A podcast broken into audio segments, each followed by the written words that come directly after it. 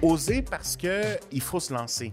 Les apôtres, quand ils, vont- a commencé l'évangélisation, sont partis. Je veux dire, ils ont osé. Et je pense que ça, c'est c'est d'autant plus nécessaire.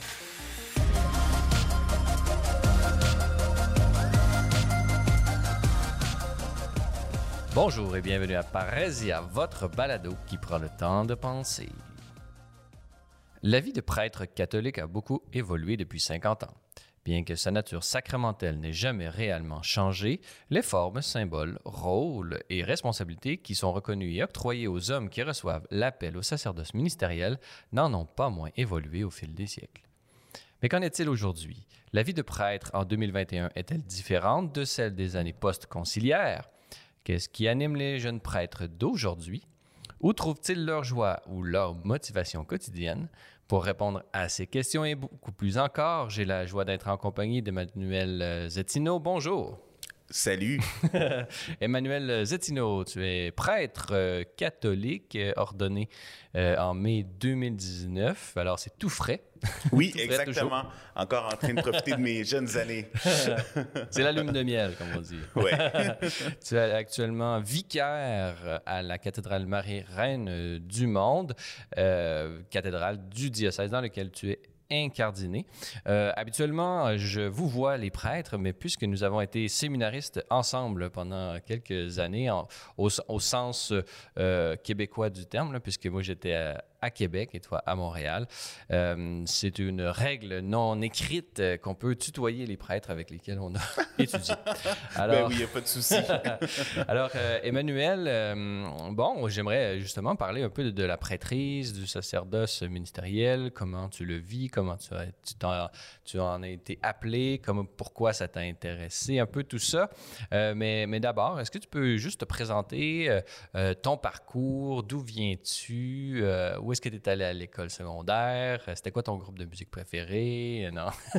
Peux-tu nous, nous te présenter euh, d'où d'où vient Emmanuel Zettino?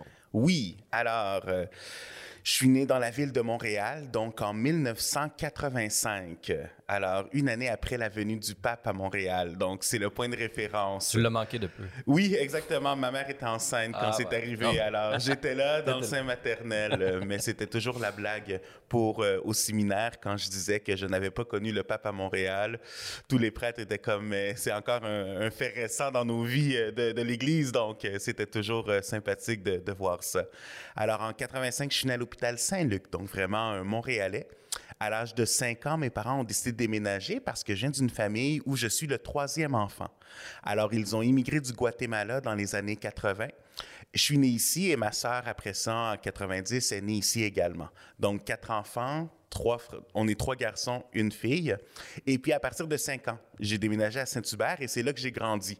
Donc, je suis un petit gars de la Rive-Sud. Alors, j'ai fait euh, mes études euh, primaires là-bas, mon secondaire à l'École internationale André Laurando.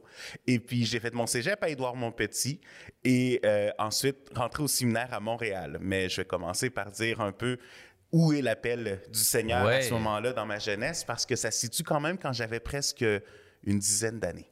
Alors, euh, c'est vraiment là, euh, dans l'enfance. Alors, même si on était à- en- même si on habitait en Rive-Sud, on participait à la paroisse latino-américaine Notre-Dame de Guadalupe, ici même à Montréal.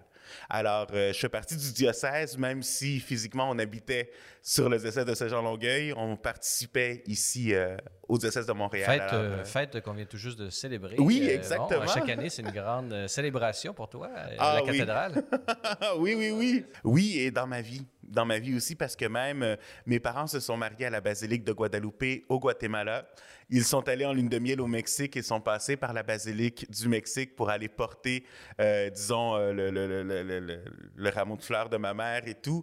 Et puis ici, on a participé toujours à, à la Guadalupe. Donc, c'est vraiment, elle est là dans tout mon parcours, ça, c'est certain. La Guadalupane. Oui, exactement.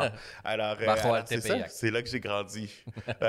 Euh, et donc, euh, bon, euh, tu es allé à la messe à Montréal et tu es allé à l'école et tu vivais sur la rive sud de Saint-Hubert. bon, parle-nous de ta jeunesse un peu. Tu avais des, amis. comment c'était, comment ça fonctionnait? Est-ce que tu étais un sportif? Étais-tu un intello? Étais-tu un geek? T'étais quoi? T'étais dans quelle gang? Oui, je dirais un peu de tout, plus le côté artiste que d'autres choses. Mais moi, de mon côté, ça a été surtout avec la danse. Alors, le sang latino, il est là. Et puis, on a appris à danser grâce à ma mère. Donc, c'est elle qui, depuis tout petit, nous a enseigné à danser, donc, euh, dans les fêtes et tout ça. Et puis, les quatre enfants, dans le fond, on a dansé. Alors, euh, ce n'est pas juste du ballet classique qui offrait, mais c'était vraiment là, euh, de la danse contemporaine. Donc, y avait, il y avait de la salsa, il y avait du hip-hop, il y avait du disco. Donc, c'était vraiment une option à l'école. Alors, de mon secondaire, dans le fond, tout mon secondaire, j'ai dansé. Alors, c'est vraiment là où, où ça faisait rire un peu, où les professeurs trouvaient ça sympathique parce que, justement, j'ai jamais été gêné de dire que je voulais être prêtre, mais pour eux, c'était comme mais comment est-ce que tu peux danser comme ça et en même temps vouloir devenir prêtre? Donc, c'était un peu comme cette incongruence de dire, mais ces deux mondes-là ne fonctionnent pas ensemble.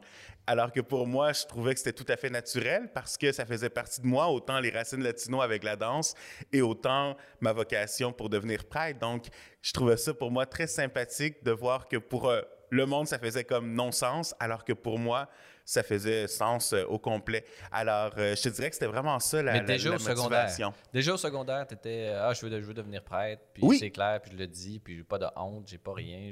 Non, non, non, non. Puis au contraire, je pense que ça a été. Ce qui m'a aidé, c'est que justement, vu que je l'assumais totalement, j'ai jamais été mis de côté à cause de ça. Alors, c'est certain que ça piquait la curiosité, là, je veux dire, c'est sûr.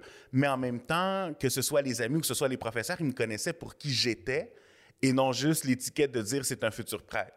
Mais c'est vraiment l'ensemble. Et dans l'ensemble, il trouvait aussi que ça fitait. Donc, c'était un, regard un peu différent de la prêtrise, mais en même temps, c'était vraiment comme cet, euh, cet, espoir, disons, de dire, bien, il sera prêtre, mais à sa manière aussi. Hmm. Ça me fait rire parce que moi aussi, bon, euh, à partir du secondaire, j'ai décidé de Bon, en fait, je me suis converti. C'est venu graduellement, mais en fait, euh, c'est devenu un objet de fierté pour moi de proclamer ma foi ouvertement à tout le monde parce que justement, c'était quelque chose de tellement euh, comment je pourrais dire, rebelle, euh, que j'ai... En fait, peut-être que ma conversion est, due au fait que justement, je voulais toujours être euh, celui qui faisait les choses que personne d'autre faisait. Et, là, socialement, quand je me suis aperçu que c'était l'Église catholique qui était la chose la plus ringarde ou la plus, la plus haute possible, j'ai décidé de, de l'embrasser. T'as osé. Exactement. Et d'en faire l'objet de, de, fierté. Et puis là, je me rappelle encore, j'étais, je faisais du... J'étais bonne sœur dans un... Bonne sœur au sens de bouncer. oui, oui des shows de punk rock puis de hardcore, puis euh, les gens m'appelaient. Euh, et mon, surnom c'était Jésus, puis tout le monde m'appelait Jésus. je, comprends, je, comprends un peu cette dynamique euh, qui, est vraiment. on joue un peu là-dessus. On joue, on joue sur les espèces de non-dits ou les, a priori que les gens ont, puis on, rit avec ça, puis on joue avec ça, puis ça permet un peu de briser la glace. J'ai l'impression dans une dans une optique évangélisatrice là. Euh, ceux, qui, ceux qui nous écoutent ont certainement, euh, font, en font certainement l'expérience, eux aussi.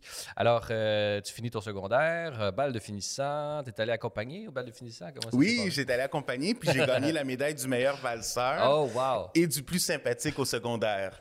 Donc, c'est vraiment, là, oui, une, une, réussite parce que ma mère avait été, avait été la plus sympathique au Guatemala dans un concours où il faisait justement là, les, les miss et tout ça. Puis moi, ça me faisait rire parce qu'au secondaire, on avait les catégories comme ça. Donc, le roi du bal, la personne la plus sympathique euh, et tout ça. Et puis, c'est ça, avec une de mes amies, on a gagné, donc elle euh, du côté féminin, moi du côté masculin.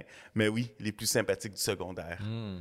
Mais c'est pas celle qui t'accompagnait qui a gagné le prix. Non, non, euh, non, non, non, celle qui m'accompagnait, c'est une amie d'enfance. Oui, c'est une amie d'enfance, celle qui m'accompagnait. et donc là, bon, tu rentres au cégep, tu es allé en quoi? Es allé en... Moi, je suis allé en sciences humaine, pas de maths. Là. Euh, Exactement, c'était la même chose. donc, euh, oui, donc à l'école secondaire, même si j'ai fait de l'école internationale, c'est ce qui est sympathique, c'est qu'ils misaient tout sur euh, avoir et faire tous les cours maximum possible pour avoir toutes les chances et les portes ouvertes.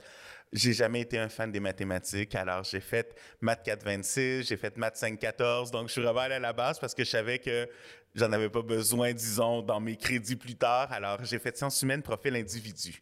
Je sais même pas si ça existe encore, là, mais en Ah, tout je cas, il au cégep, change aux j'ai 5 fait ans, ça. je pense. Euh, regarde, moi, j'ai fait les 4-16. Après ça, je suis arrivé au cégep, c'était profi... En tout cas, j'avais des cours de psycho et de de sociologie. Ouais, exactement, anthropologie, tout ça. ça, fait que euh, c'est ce que j'ai fait. Euh, J'ai fait ça durant.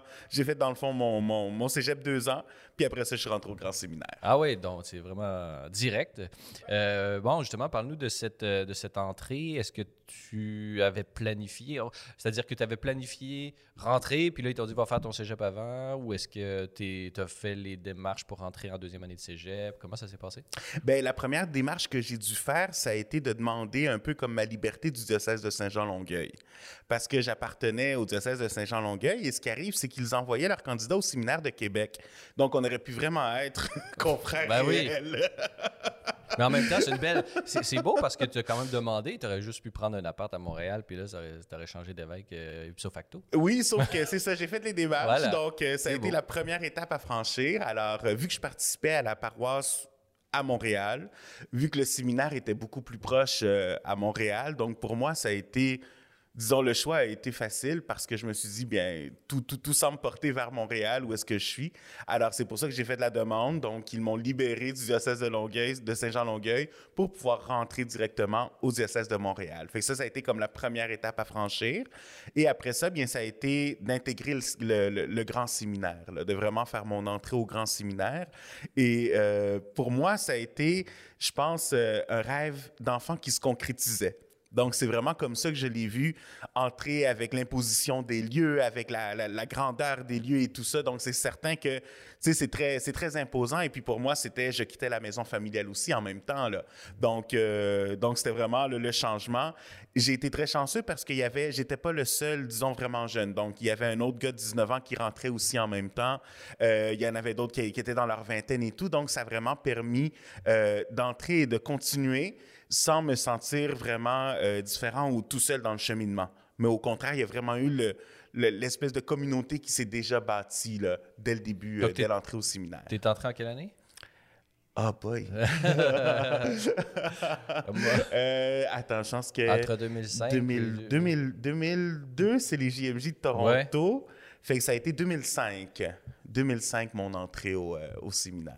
2005. Oui, 2004 ou 2005, dans Et- ces années-là. Il a redonné en 2019. Ouais, Donc, ça fait exactement. beaucoup d'années de séminaire. Oui, oui, ça, aussi, il y a son histoire aussi. Parce qu'il faut le dire, bon, pour ceux qui ne sont pas au courant, habituellement, le cursus au Québec, notre, euh, par exemple, c'est 7 ans, j'ai l'impression, environ, plus ou moins. Euh, habituellement, 2 ans de philo, 3 ou 4 ans de théologie. Habituellement, c'est le bac, donc c'est 3 ans. Et 2 ans de stage. Oui, exactement, de pastoral. Donc, euh, toi, où est-ce que ça. J'ai maximisé, j'ai maximisé. En théologie. Donc, euh, un fait marquant durant le parcours qui est arrivé, ça a été le chemin de Compostelle. Durant un été, je suis parti faire le chemin de Compostelle et après ça, j'ai demandé de faire un arrêt. Disons, euh, c'est pas, pas tant, le, doute n'était pas tant dans l'appel, le doute était surtout dans la réponse. Donc, est-ce que avec, avec qui j'étais, est-ce que j'allais être capable de bien répondre à ce que le Seigneur me demandait? Donc, ça a vraiment été, après le chemin de Compostelle, l'opportunité de travailler sur moi, peut-être des choses que j'avais pas travaillées auparavant et, euh, et que justement parce que j'étais porté par la motivation, la jeunesse et tout ça, alors qu'à ce moment-là, c'était plus une certaine maturité qui venait puis qui me disait ben non non non, il y a des choses qu'il faut que je travaille et c'est mieux de les travailler disons de mon côté en étant euh, en étant quand même impliqué parce que j'ai continué à travailler euh, à la paroisse euh, à la paroisse Saint-Luc en catéchèse et tout ça. Donc ce n'était pas je m'isole et je travaille ça comme ça mais non c'était vraiment oui j'ai trouvé un emploi oui j'ai travaillé à l'extérieur mais ça m'a permis de me rendre compte que vraiment mon appel était dans le sacerdoce. Donc, même si j'avais eu la possibilité d'avoir un bon salaire, d'avoir euh, un bon poste et tout, l'idée c'était de revenir et puis de dire, bien, j'ai travaillé sur moi, j'ai vu aussi le, le, le, le, le fait que oui, le monde m'offrait des belles choses, mais en même temps, mon appel était dans le service du Seigneur. Donc, être capable de vraiment dire non à tout ça pour pouvoir m'offrir et me donner au Seigneur. Et c'est là que ça m'a vraiment aidé. Il y a eu aussi un temps où est-ce qu'il y avait des changements au séminaire, donc je me suis retrouvé, je pense que j'ai été le seul à faire ça, à être un peu comme un séminariste externe, donc à être au séminaire juste deux, trois jours et après ça, revenir la semaine d'après. Donc c'était parce que justement, ils changeaient le, le cursus et tout ça, les cours étaient en rotation, donc tout ça a fait que oui, ça a pris un peu plus de temps. Puis j'étais en stage durant quatre ans aussi, je pense, à la paroisse Saint-Gilbert. Donc, ça a vraiment été pour moi un bel apprentissage parce que j'ai eu le temps de bâtir des projets, j'ai eu le temps de travailler avec la communauté. Eux m'ont beaucoup aidé aussi dans ma formation. Fait que ça a vraiment été quelque chose de, disons, oui, on dit c'est un bon nombre d'années, mais en même temps, j'avais besoin de tout ça pour être aujourd'hui le prêtre que je suis là. Oui, oui, non, c'est clair parce que bon, on peut, on peut se l'imaginer. Bon, tu, comme tu l'as dit, tu partais de la famille, tu es rentré directement dans, euh, dans le sacerdoce. Donc, peut-être, je me mets dans la tête d'un formateur ou un accompagnateur, il se dit Ah, ben, il y a peut-être des expériences qu'il aurait dû vivre avant parce que là, il va. peut-être qu'il va. faut qu'il faut qu'il se rende compte que c'est vide là, avant de. sinon, il va, ça va toujours rester dans ce fond de sa tête. Donc, euh, non, on, peut, on, peut facilement. Et, et c'est un peu dans l'air du temps, au sens où les gens qui, bon, qui naissent ici, ils arrivent, euh, oui, ils arrivent avec une certaine un bagage de vie avant de rentrer au, séminaire aujourd'hui. C'est très, très rare les gens qui partent du secondaire, font leur cégep et rentrent directement. Donc, euh, peut-être que justement, cette maturité, cet appel-là, tu l'avais, c'était clair, mais cette, cette maturité, tu t'es même toi-même rendu compte que tu en avais peut-être besoin avant de recevoir euh, euh, le sacrement, la grâce de Dieu, la grâce d'État qui te permet d'agir in persona Christi. On pourra en, en, discuter un peu plus loin. Donc, six belles années de séminaire. Euh, j'imagine que tu as vécu des belles expériences, fait des belles amitiés. Est-ce que tu pouvais nous donner un, moment fort de ta formation au séminaire, à part euh, le cours euh, de, sur la, de dogmatique sur la Trinité? Oui, pas de souci. oui, ben, le séminaire, ça a vraiment été pour moi l'aspect de communauté l'aspect d'entraide, l'aspect de vivre cette amitié entre nous, de nous encourager. Alors, il y a des amitiés qui se développent et qui continuent, donc des confrères avec qui je garde contact. Et ce qui est intéressant et ce qui est beau, c'est que même, par exemple, durant les ordinations, ma famille était là lors de l'ordination de mes confrères et la famille de mes confrères était là lors de mon ordination. Donc, c'est vraiment pour te dire qu'il y a une communauté qui se crée. Et puis, euh, ben, on, est, on, est, si je peux dire ça, une race assez rare. Donc, c'est certain que même là, ça, ça, crée un soutien aussi. De dire, euh, ben, justement, des parents qui voient d'autres parents de, de, de, de, de prêtres et de, et de séminaristes. On n'est pas tout seul là-dedans. Non, exactement. exactement. Puis, ce qui était le fun, c'est que durant tout, durant tout le séminaire, le séminaire aussi veillait à faire des soirées de prière où est-ce que les familles étaient invitées ou, des soupers où est-ce que les familles étaient invitées. Donc, c'était vraiment la possibilité de partager et de créer vraiment cette ambiance de communauté. Donc, pour moi, ça a été quelque chose de, vraiment très bien sur ce niveau-là. Puis, il y a aussi d'autres, euh, un autre aspect, c'était que, euh, par exemple, si on voit, euh, il, y a, quelques employés comme ça de la maison qui, qui nous ont accompagnés durant, on dit 7, 8, 9 ans. Donc, c'est vraiment ils font partie de ta vie. C'est pas juste comme dans une université où est-ce que tu vas porter tes, notes ou tes travaux, puis tu la vois, tu dis bonjour à, la, telle administratrice ou telle secrétaire, alors que là, on vit, là. Donc, on se voit tous les jours et tout ça. Donc, eux aussi ont souci de nous, ils ont souci de notre vocation. Donc, c'est certain que c'est pas juste je m'en vais étudier, puis c'est fini. Non, non, c'est vraiment ma vie au complet est là. Donc, ça crée vraiment des liens très uniques. Et puis, j'ai encore justement euh, une qui est très marquante, c'est Abla Mansour. elle, travaillait au secrétariat et tout ça. Et puis, lorsque j'ai lorsqu'on a commencé à faire les messes euh, via Celle et Lumière, donc vraiment télévisé ici de la cathédrale et qu'elle m'a vu, elle m'a appelé immédiatement pour me dire Emmanuel, je t'ai vu à la télévision et j'ai trouvé ça charmant parce que pour elle c'était vraiment comme ben elle se souvenait du petit gars qui, était rentré à 19 ans et qu'elle a accompagné, le jeune homme qui a grandi et puis qui maintenant est ordonné et qu'elle voit, disons, un peu comme ce résultat-là, ce cheminement-là. Donc, c'est vraiment plus que quelqu'un qui était là au travail ou au boulot, c'était vraiment un, membre de, ma famille et de ma vie. Donc, c'est ça, qui est, c'est ça qui est intéressant avec la vie du séminaire. Ce n'est pas juste euh, un édifice, ce n'est pas juste euh, une institution, c'est vraiment plus. Donc, c'est comment est-ce que cet aspect-là familial grandit Et en même temps, ben, c'est un reflet aussi de la communauté où est-ce qu'on va vivre. un lieu de vie, comme on, dit. Oui. Euh, est-ce que tu peux nous parler un peu de ton ordination? Bon, pour l'ordination qui ne connaissent pas encore, une fois, je, précise, une fois que les années de, séminaire, habituellement, la dernière année euh, de séminaire où la personne est souvent en stage, elle est euh, appelée au diaconat euh, temporaire, qui est un diaconat qui dure environ euh, de 6 à 1 an souvent, et, qui et donc la personne peut faire certains sacrements, peut agir, peut bénir, faire des baptêmes et tout ça. Donc, parle-nous, on va sauter cette étape-là, mais on va aller à l'étape de l'ordination sacerdotale. Donc, tu es diacre dans une paroisse, j'imagine. tu peux peut-être me corriger si je me trompe. Et tu reçois une lettre, comment ça, un téléphone euh, de, de, de, l'archevêque, de qui, comment ça fonctionne, quand est-ce Parle-nous de cette euh, expérience d'avoir reçu, euh, disons, cet appel de l'évêque à être, devenir prêtre. Mm-hmm. Alors, concrètement, cet appel-là, comment il se fait? Donc, j'ai mon cellulaire et sa secrétaire m'appelle avant pour me préparer. Donc, pour me dire, Emmanuel, l'archevêque va t'appeler dans quelques instants. Donc, c'est certain qu'il y a ce grand moment de stress de dire, l'appel qui était tant entendu, maintenant va arriver. Mais c'est ça. Donc, elle me prépare, elle m'appelle, on laisse le cellulaire prêt pour être sûr de ne pas rater l'appel et j'attends. Donc, quelques instants après, Monseigneur Lépine m'appelle et c'est là où il dit que oui, euh, il, accède à ma demande et tout ça, donc il m'accepte et il veut m'ordonner comme prêtre pour le diocèse de Montréal. Parce que tu avais envoyé une lettre au préalable demandant l'ordination. Oui, exactement. Donc chaque ministère est accompagné de cette demande-là pour exprimer, dans le fond, la liberté que nous avons chacun de faire la demande.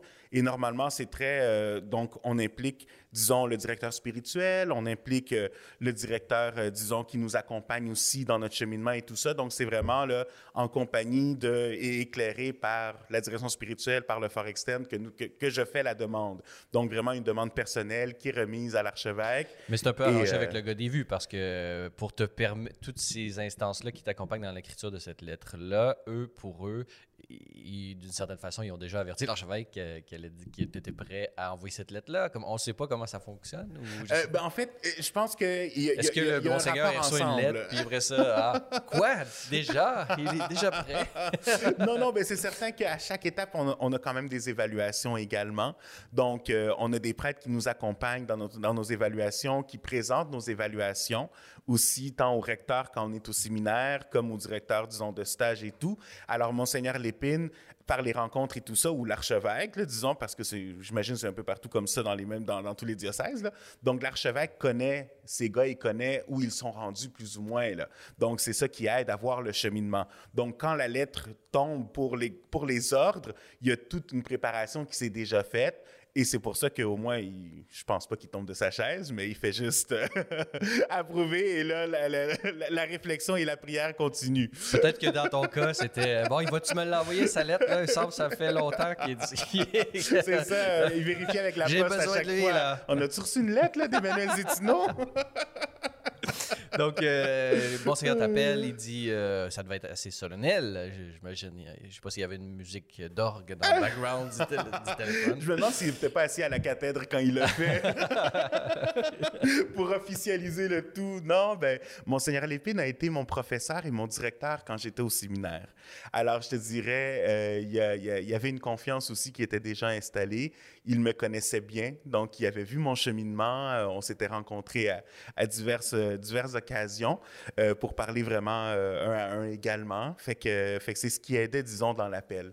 Donc, quand il m'a appelé au téléphone, il, il C'était pas un inconnu.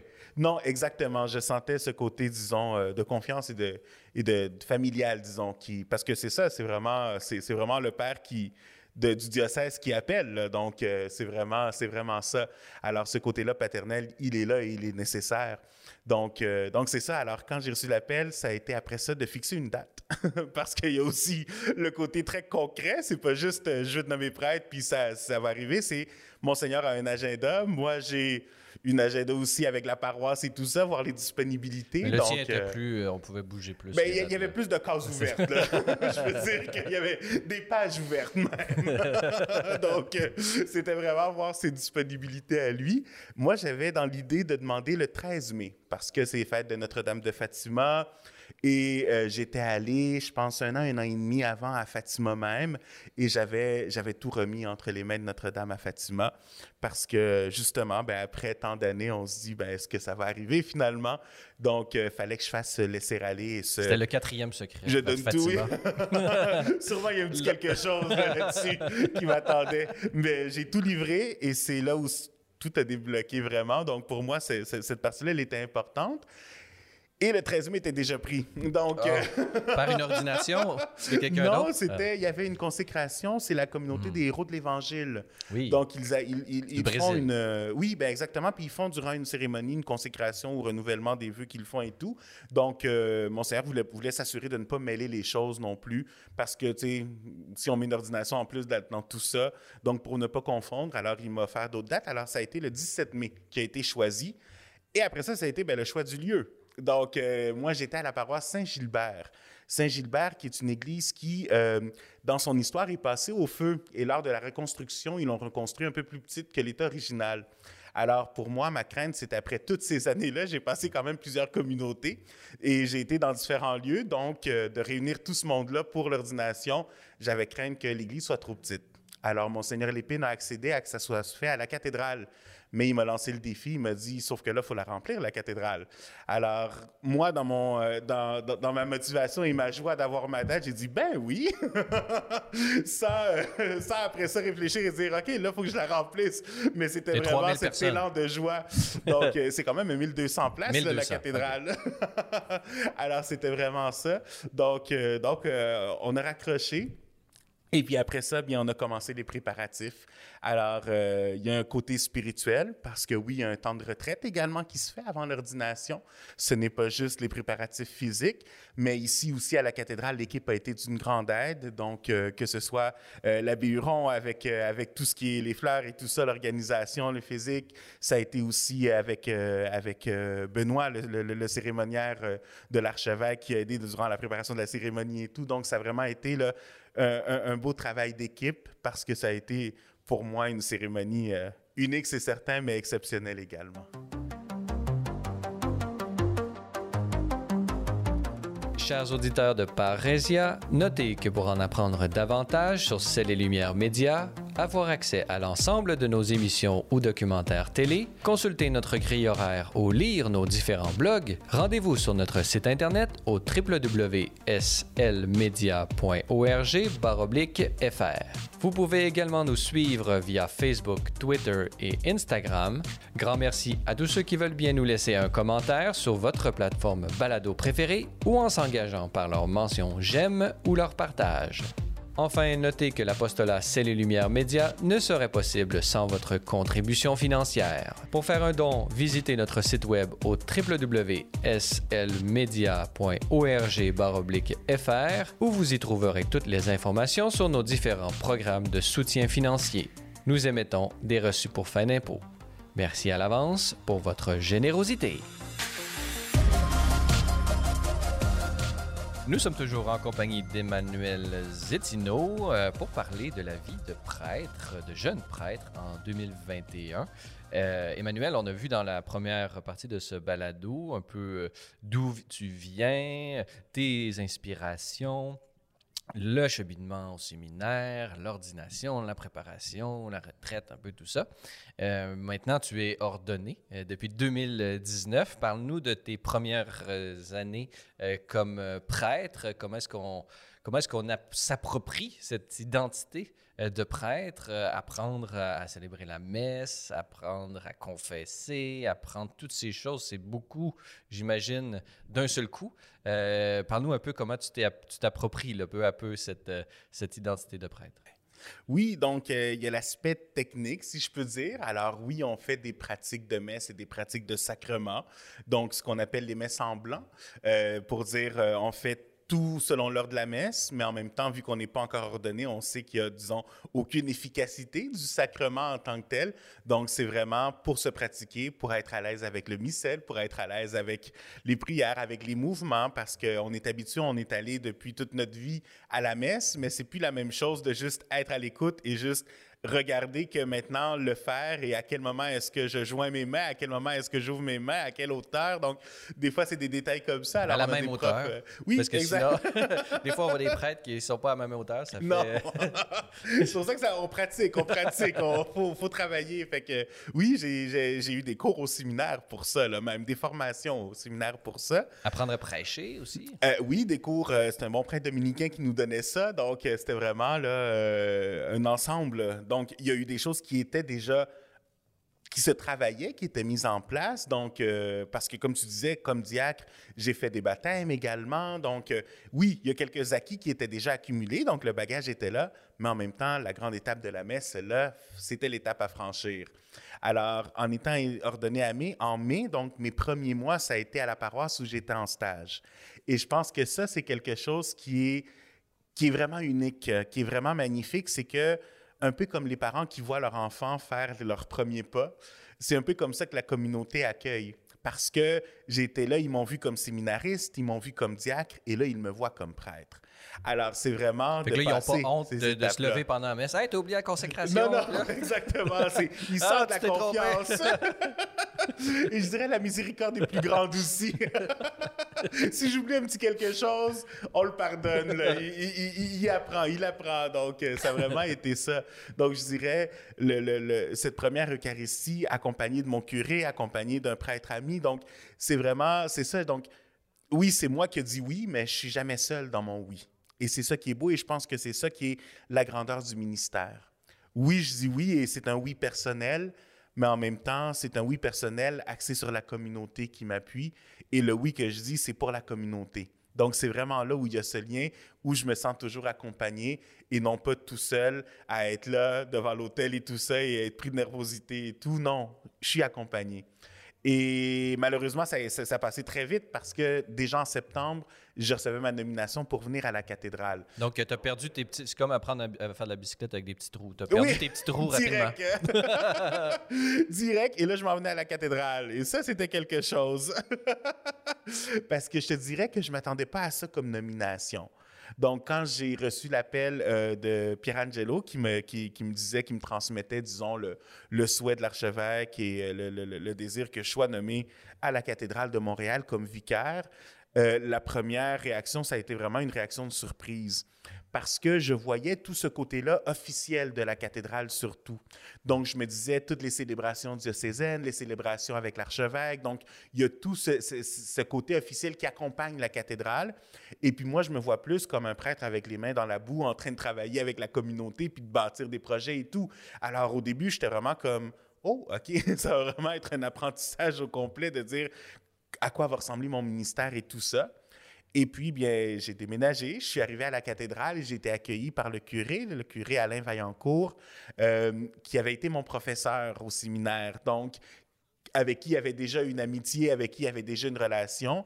Et ce qui m'a beaucoup aidé, c'est que la vision de la cathédrale, ce n'est pas juste la vision, disons, officielle, mais il y a vraiment un désir de bâtir la communauté de la cathédrale. Donc, vraiment un côté paroissial, même dans la cathédrale. Alors, c'est pourquoi on a... Il y, a... de la boue ici aussi. Oui, bien, exact. Oui, il y, en a, il y en a monté, il y en a travaillé, il y a des pierres qui sont en train de tomber, qu'on ramasse, puis qu'on essaye de, de, raccrocher aussi. Fait que, Parce qu'il faut le dire, la cathédrale de Montréal est vraiment au cœur de la ville de Montréal. On, est entouré de gratte-ciel. On peut s'imaginer qu'il n'y a pas grand monde. Quoi qu'il y a des tours à condos qui poussent, là. Mais oui, euh, c'était pas un c'était pas un, quartier avec beaucoup d'habitants, disons ça comme ça. C'était mhm. plus des travailleurs. Donc, c'est vraiment une pastorale assez unique. Oui, ben, je te dirais, on a comme deux communautés. On a la communauté du lundi au vendredi. Donc, vraiment, les employés autour. Ceux qui travaillent ici, on a des horaires pratiques pour eux parce qu'on a la messe à 7h30, à midi 10, donc sur l'heure du lunch, ils peuvent venir, ou sinon à 5 h, donc après leur chiffre de travail. Alors, ça, c'est vraiment, le, surtout du lundi au vendredi, c'est nos personnes qui travaillent et tout ça.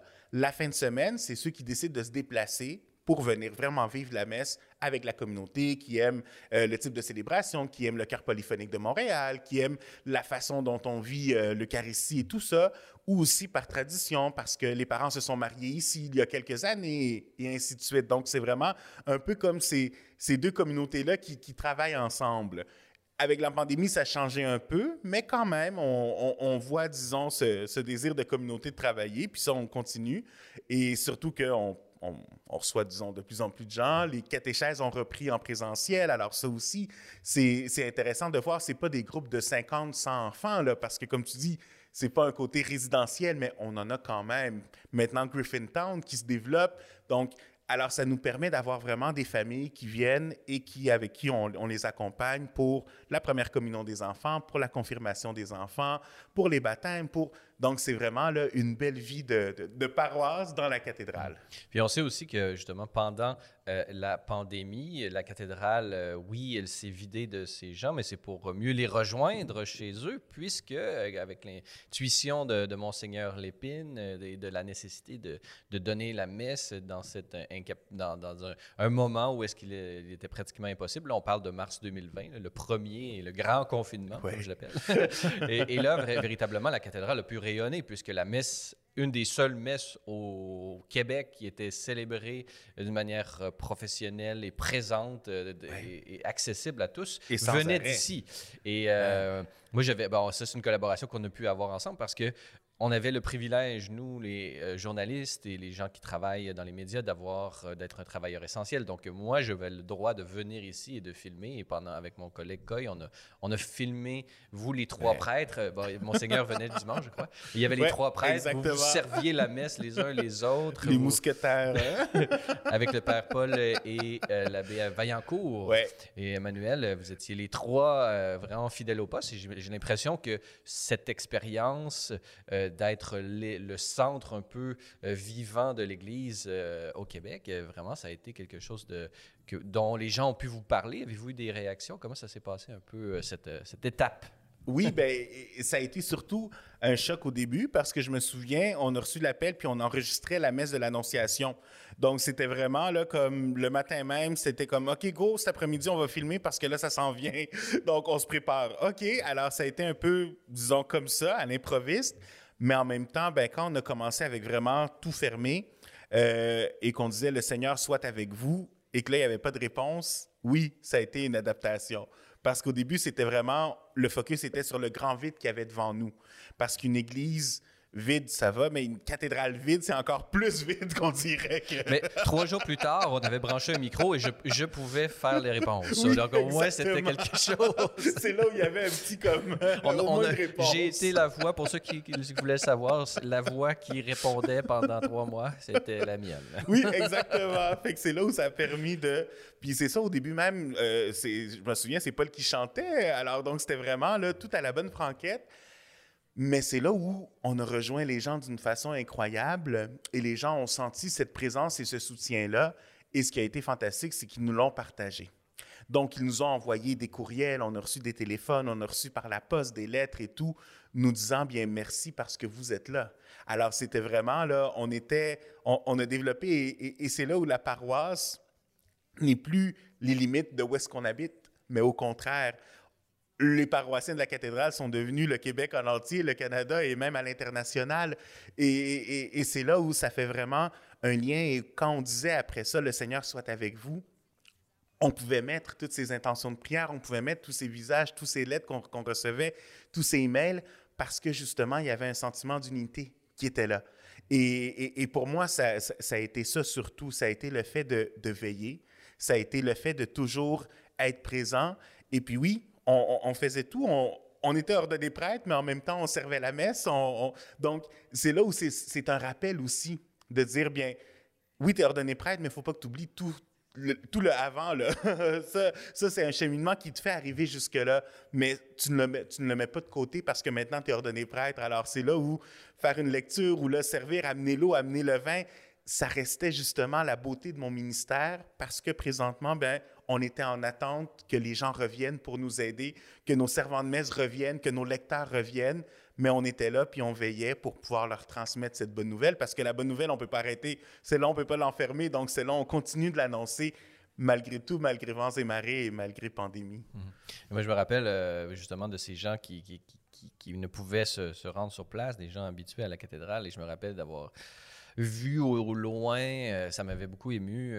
justement, quelqu'un qui travaille à, la cathédrale de manière un bénévole, qui fait souvent les lectures et qui était dehors, de l'autre côté de la porte, à regarder au loin la messe qui se célébrait. Ça avait vraiment été quelque chose. J'avais dit, waouh, ça c'est ça, c'est de la foi, on peut dire ah la foi pure. Exactement. Euh, bon, Emmanuel, euh, justement, bon, pour rester dans cet euh, univers médiatique, puisque cette présence à la télévision, sur les Lumières et sur les réseaux sociaux en célébrant la messe n'était pas la première qui c'était pas la première fois que tu étais devant les médias, puisque euh, tu es un grand fan euh, des médias sociaux, fan et, euh, on pourrait dire, créateur, puisque tu as plusieurs comptes sur plusieurs médias sociaux. On peut penser à ceux que tu utilises le plus, c'est TikTok, Instagram, Facebook, un peu plus sérieux, mais quand même, tu te partages d'abord, je pense, sur, sur TikTok. Parle-nous un peu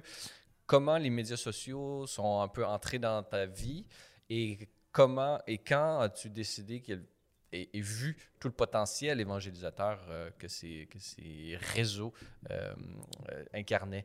est-ce que c'était au séminaire? Quand est-ce que tu as eu ouvert ton, ton compte Facebook? ben, je dirais Facebook, ça a été un peu comme dans la vague de tout le monde. Donc, tout le monde a un compte, alors j'en ai ouvert un. Le but n'était pas, disons, d'aller du côté de go, on va, on va mondialiser ça et tout ça, ni euh, je vais faire ça comme un, ça va pas être, ça va être un instrument, disons, d'évangélisation. Dès le début, c'était pas ça, c'était surtout mon compte personnel où est-ce que je, partageais les moments et tout ça. C'est parce que tu voulais retrouver tes amis euh, du secondaire? Euh, oui, puis les employés aussi autour de moi, les, les, les, le monde, tout simplement. Fait que c'est vraiment ce, ce, désir-là d'être en communication. Donc, donc pour moi, ça, ça faisait partie, c'est ça, juste d'une normalité, disons. Alors, je dirais, euh, je dirais que c'est pour ça que je l'ai ouvert. Instagram, ça a été un peu ça. J'aime beaucoup la photographie.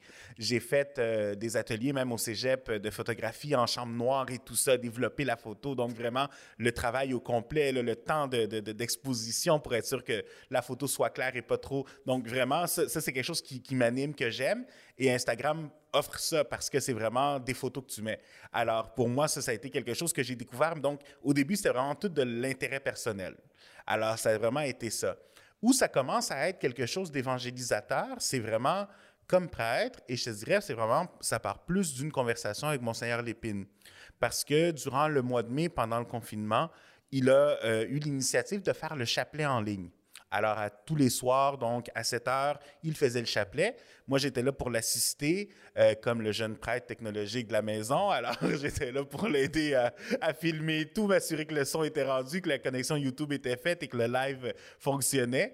Et donc, on se préparait. Et puis, il y avait un temps où est-ce qu'on était tous les deux en train d'attendre 7 heures que 7 heures arrive. Et là, on parlait, on jasait, on discutait. Et puis, à un moment donné, il m'a demandé tout, tout, bonnement de, lui expliquer ce que, ce que TikTok était, qu'il en avait entendu parler. Puis, qu'est-ce que, qu'est-ce que ça disait.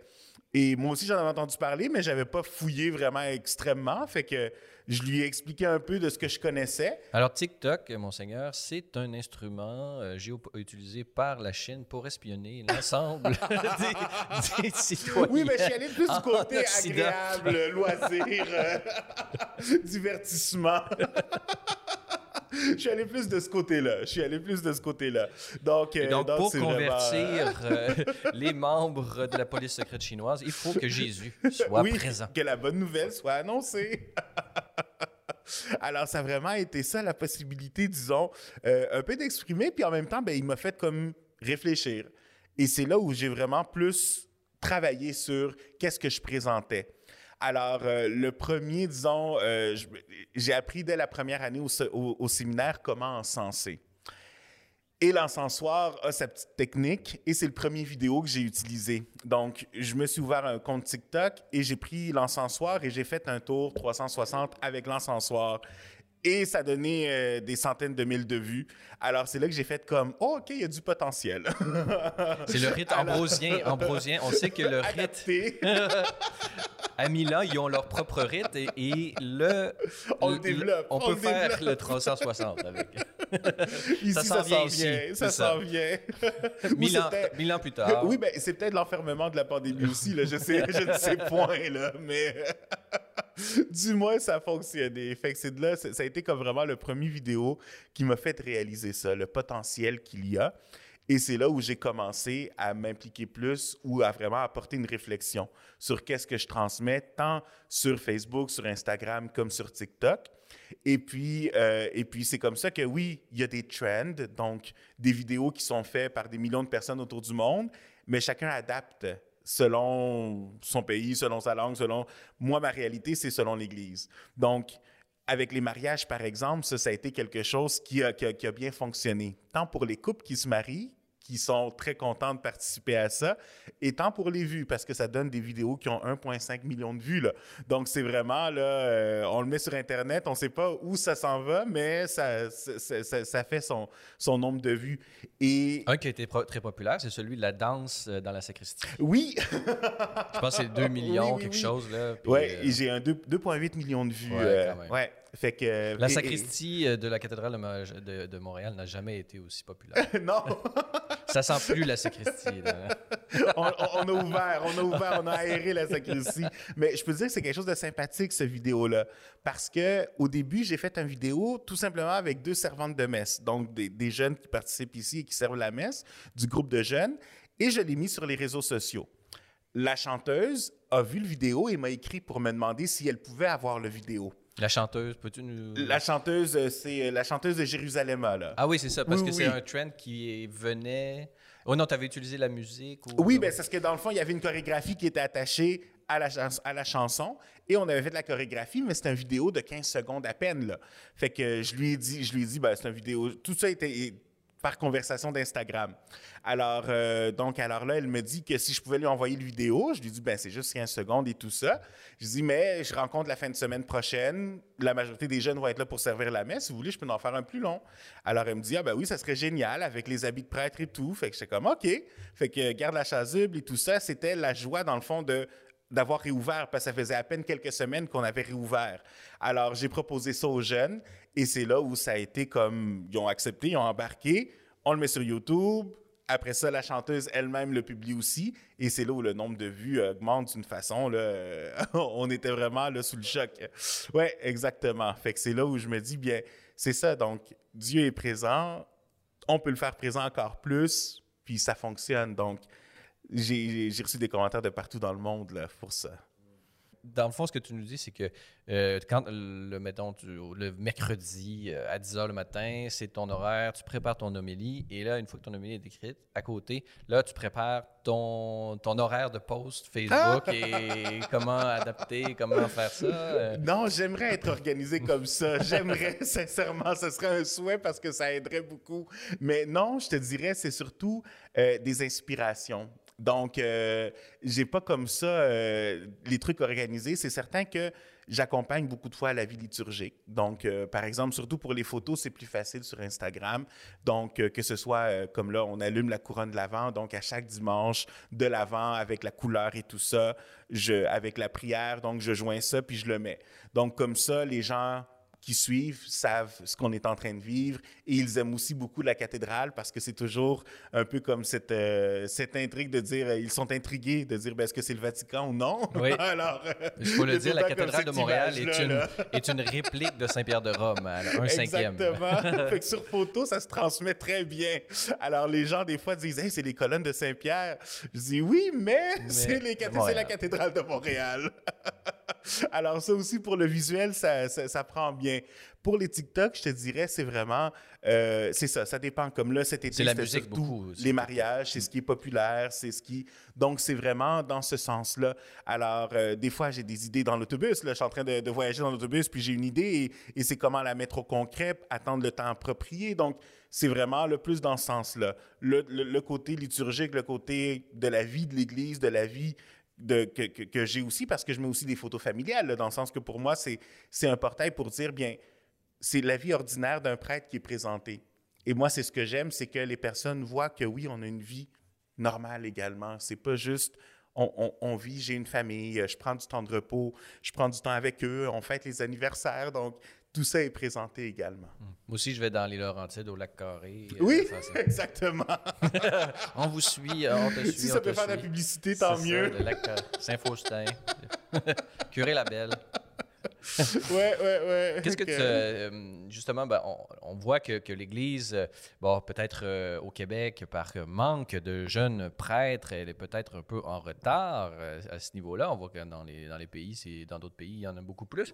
Qu'est-ce que tu dirais, justement, bon, à ces personnes de l'Église qui, se, qui seront peut-être, bon, pas nécessairement attirées à s'impliquer directement dans les, sur ces, ces plateformes-là?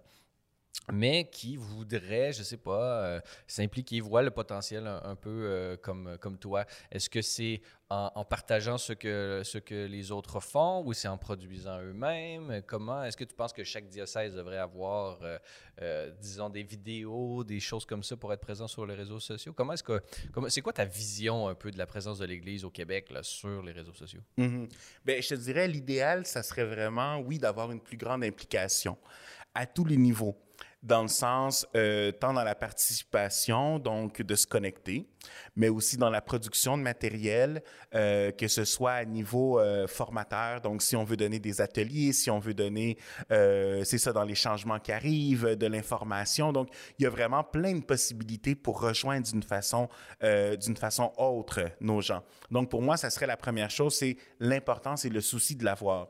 La deuxième, je te dirais, c'est oser. Oser parce qu'il faut se lancer. Euh, je veux dire, les apôtres, quand ils, quand ils, quand ont commencé l'évangélisation, sont partis un peu partout. Il y en a qui sont restés à Jérusalem même, qui ont prêché là. D'autres sont partis dans les terres païennes. Je veux dire, ils ont osé. Et je pense que ça, c'est d'autant plus nécessaire. Euh, qu'il y ait une critique qui est associée à ça, oui. Et des fois, la critique, elle est pire de nos semblables et de nos personnes qui sont euh, participants dans l'Église et tout, qui vont essayer de toujours trouver le petit défaut ou la petite raison de dire... C'est des euh, critiques esthétiques ou c'est des critiques sur... Euh, bon, je peux imaginer des critiques d'un côté où est-ce que, je sais pas, on fait une vidéo justement liturgique et tout ça, et là, on trouve, ah, ben là, tu utilises des vieilles affaires traditionnelles, comment ça, ça marche? La choutane, j'aime pas ça, ou est-ce que c'est des critiques... Euh, disons plus au, niveau. Ah, mais là, c'est sacré, euh, il faudrait peut-être pas. Je veux dire, c'est des lieux sacrés, il faut, faut, garder une espèce d'aura euh, autour. Est-ce que, pour le dire autrement, est-ce que tes critiques viennent plus du, du monde, disons, conservateur ou du monde libéral, pour le dire comme ça? Ou ça vient de partout? Je te dirais toutes ces catégories. Je dirais toutes ces catégories. dans le sens je dirais, pour moi, j'essaye et, je pense que c'est une réalité. Je, n'aime pas les étiquettes. Donc, je ne vais pas du côté euh, ah je suis conservateur, ah je suis libéral. Pour moi, c'est ça rentre pas là-dedans. Ma vie est, le Seigneur m'a appelé comme je suis, est en train de me travailler.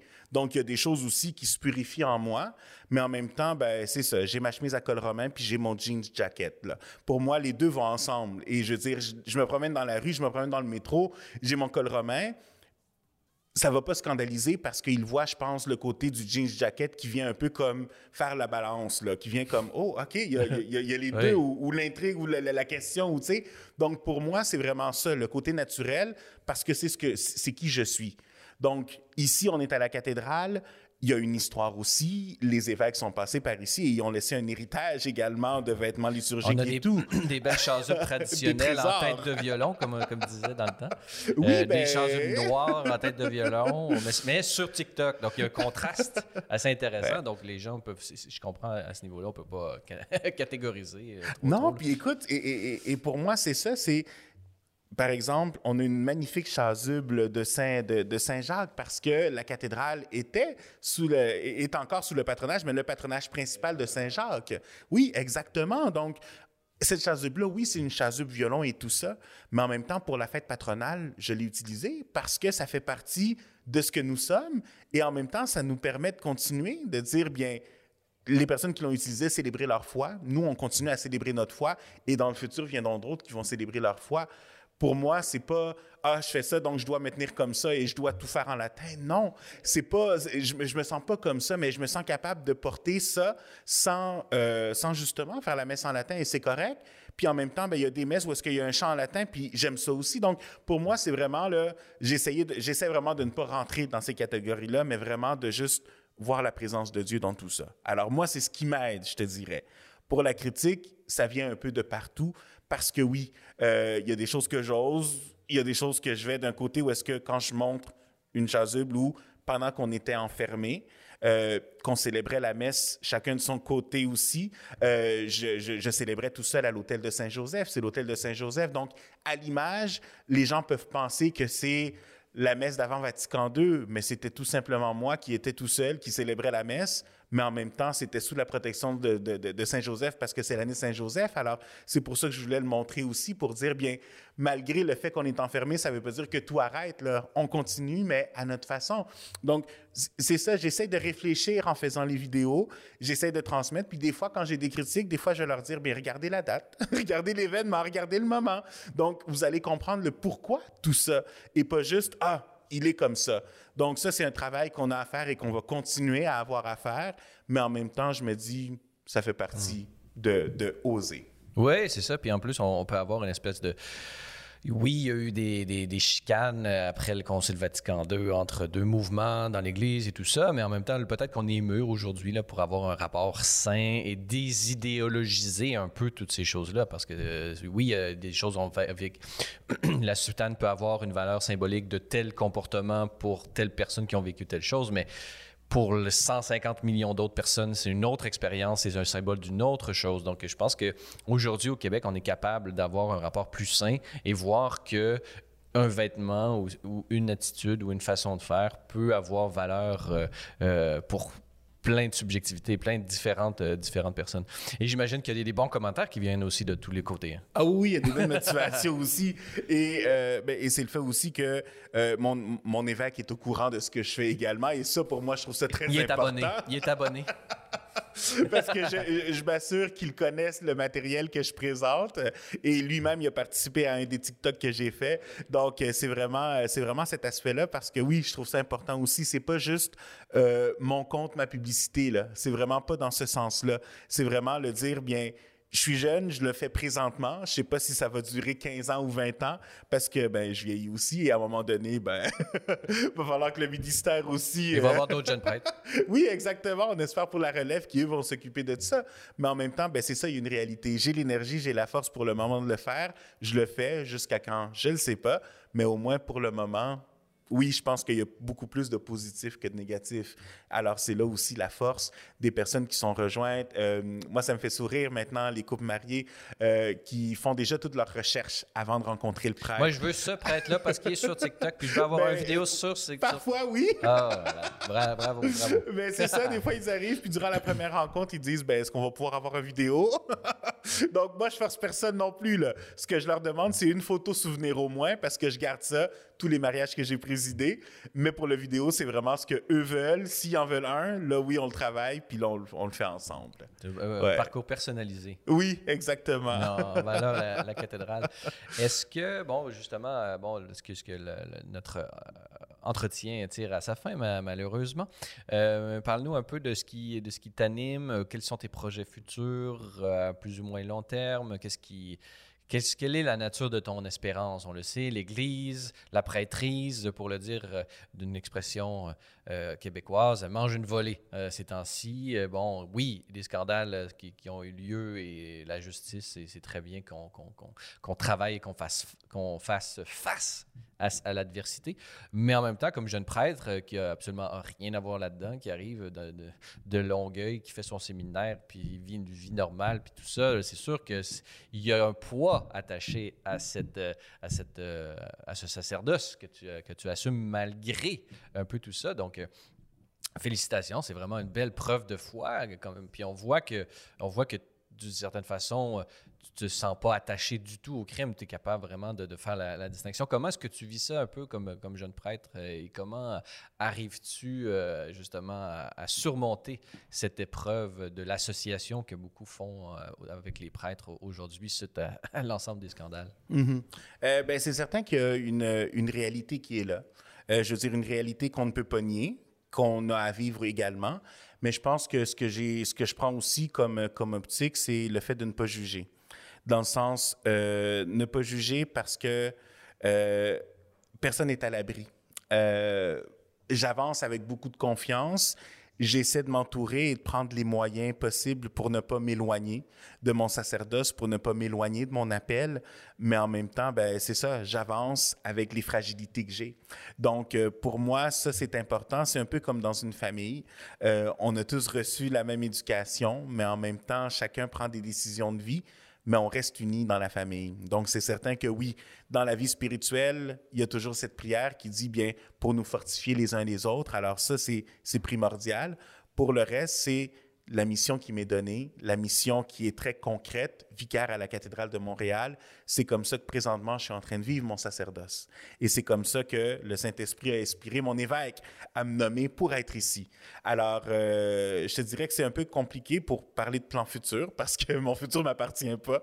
En premier, c'est vraiment ça. Je ne sais pas ce qui s'en vient pour moi. Euh, les nominations, ça, ça m'appartient pas. Donc, ça, c'est dans les mains de Dieu pour moi, de mon côté, c'est continuer à travailler avec euh, justement les ministères que j'ai. Alors, euh, je te dirais des projets qui s'en viennent ou que je travaille. Oui, il y a Compostelle, si Dieu le veut bien, pour en juin. J'ai un groupe euh, de discernement, donc des jeunes, des jeunes hommes qui ont entre 18 ans et 28 ans qui discernent leur vocation. Là-dedans, j'en ai qui sont, qui sont en couple, donc c'est vraiment pour le mariage, d'autres qui pensent à la vie religieuse, mais c'est vraiment pour faire ce temps d'arrêt. Un peu comme moi, j'ai vécu Compostelle et que ça a été si impactant pour moi.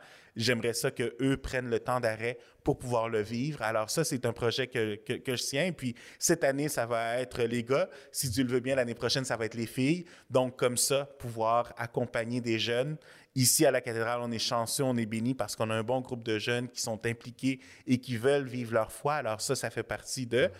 Après ça, il y a les aspects, disons, sacramentels, donc vraiment les enfants qui sont ici, les groupes, accompagner les catéchètes. On a des catéchètes qui sont, qui sont formidables.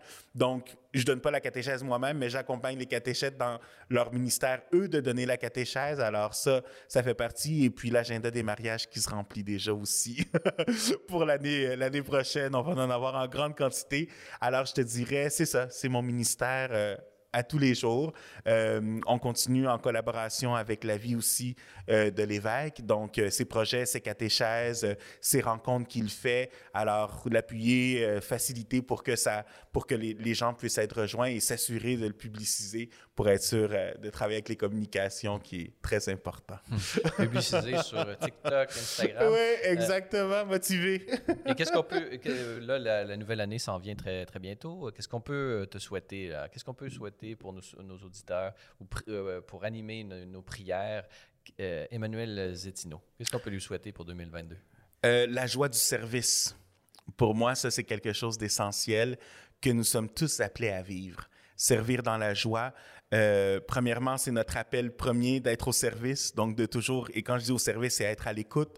Quand je dis au service, c'est être présent. Quand je dis au service, c'est être solidaire, mais pas juste par bonne conscience, mais vraiment dans la joie dans la joie qui nous habite, dans la joie que Dieu nous donne, parce que c'est vraiment ce qui peut nous permettre de pouvoir avancer avec beaucoup de force, puis de pouvoir toujours aller plus loin, de pouvoir toujours nous dépasser. Très bien. Alors, c'est ce que nous te souhaitons, euh, euh, Emmanuel Zettino. Euh, je rappelle que tu es prêtre depuis 2019 de l'archidiocèse de Montréal, vicaire à la cathédrale Marie-Reine du Monde. Et on peut te suivre sur les réseaux sociaux.